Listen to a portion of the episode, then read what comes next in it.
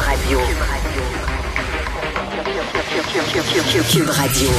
En direct à LCN. On retrouve Mario Dumont dans les studios de Cube Radio. Euh, Mario, les infirmières, cette prime pour les nouvelles infirmières, ça donne bien des mots de tête au ministre Christian Dubé qui a dû rajuster un peu le tir aujourd'hui parce que de part et d'autre, on n'a pas la même interprétation, j'ai l'impression, de, de l'entente ou de la proposition. Oui. mais Pierre, que la FIC ait trouvé, là, ait découvert que quand on regarde le fin détail, il y aurait peut-être des des circonstances où une personne qui aurait eu sa prime serait à risque de la perdre. Par exemple, si elle demande un, congé sans solde. Je peux comprendre qu'un syndicat soit méfiant. Puis quand on, on nous le dit nous aussi, quand vous signez un contrat, faut lire les petits caractères. C'est connu. Mais il y a un problème de ton. Là. Il y a un problème de ton du côté de la FIC, c'est-à-dire que de partir en guerre comme ça, euh, de dire, euh, de dire c'est une insulte. Écoutez, le, ministre de la Santé, au nom de la population et avec l'argent des contribuables, met un milliard sur la table pour recruter. Vous avez le droit de lire les petits caractères, même vous avez le droit de retourner au ministre, de dire ah, mais là, êtes-vous sûr?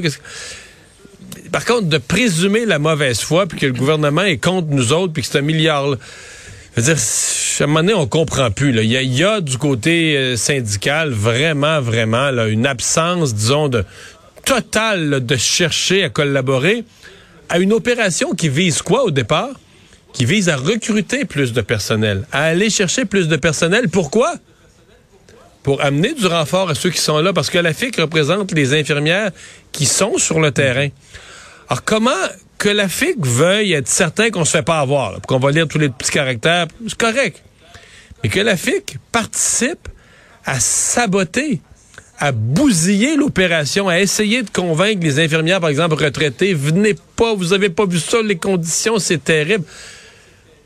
sincèrement, moi, je, je Pierre, je, je sais plus c'est quoi la, piste d'atterrissage qu'est-ce qu'on vise, qu'est-ce qu'on veut, comment on n'en veut pas en recruter plus? Il y, a, vraiment, je, je, je comprends le ministre d'être découragé. De confrontation présentement. Ah, il y a une ah, atmosphère de confrontation, dramatique, une ah. atmosphère de confrontation dramatique. Bon, probablement qu'il y a une chose qui se passe, et qu'il y a plus il n'y a plus de leadership à la FIC. Là, on a mis Mme Bédard dehors, il y a une remplaçante Mme Lévesque, mais on la voit pas vraiment. Et même quand on demande des gens en entrevue, on n'a jamais les mêmes, des gens très, très durs, très, très radicaux dans leurs propos. Et c'est comme si à l'interne, eux, ils veulent montrer qui, qui va être le plus tough avec le gouvernement. Ben, mais euh, c'est une dynamique pour essayer de rebâtir quelque chose dans le réseau de la santé. C'est une dynamique qui est très difficile. Bon, le gouvernement aujourd'hui a essayé de rassurer, de rassurer et de rassurer pour convaincre des infirmières de s'en venir. Bon, euh, on va parler maintenant du, de la PCRE, entre autres, et d'autres programmes fédéraux qui sont sur le point euh, de tirer leur révérence, en quelque sorte. Ouais, c'est un peu plate que c'est annoncé à la dernière minute, parce que pour les gens là, que les prestations finissent samedi, on leur annonce le jeudi, écoutez, il n'y aura pas de renouvellement ou de reconduction du programme. Euh, on garde quelques éléments de programme très ciblés, entre autres soutien aux entreprises, là, tourisme, hôtellerie, restauration, voyage, donc au moins des secteurs où la pandémie est encore, là, frappe encore dur. Mais je pense que c'est ce qu'il fallait faire. Là. On ne pouvait pas. Prenons le cas de la PCRE, qui était un peu la suite de la PCU. Est-ce qu'on pouvait, sincèrement, là, maintenir un programme qui verse des sommes à des gens pour ne pas travailler, pour rester chez eux, même si dans leur secteur, c'était difficile? Mais est-ce qu'on peut encore verser, alors que les employeurs euh, se désarment pour trouver du personnel, cherchent, cherchent, cherchent, on, parle n'importe... Il y a des pancartes, nous embauchons partout.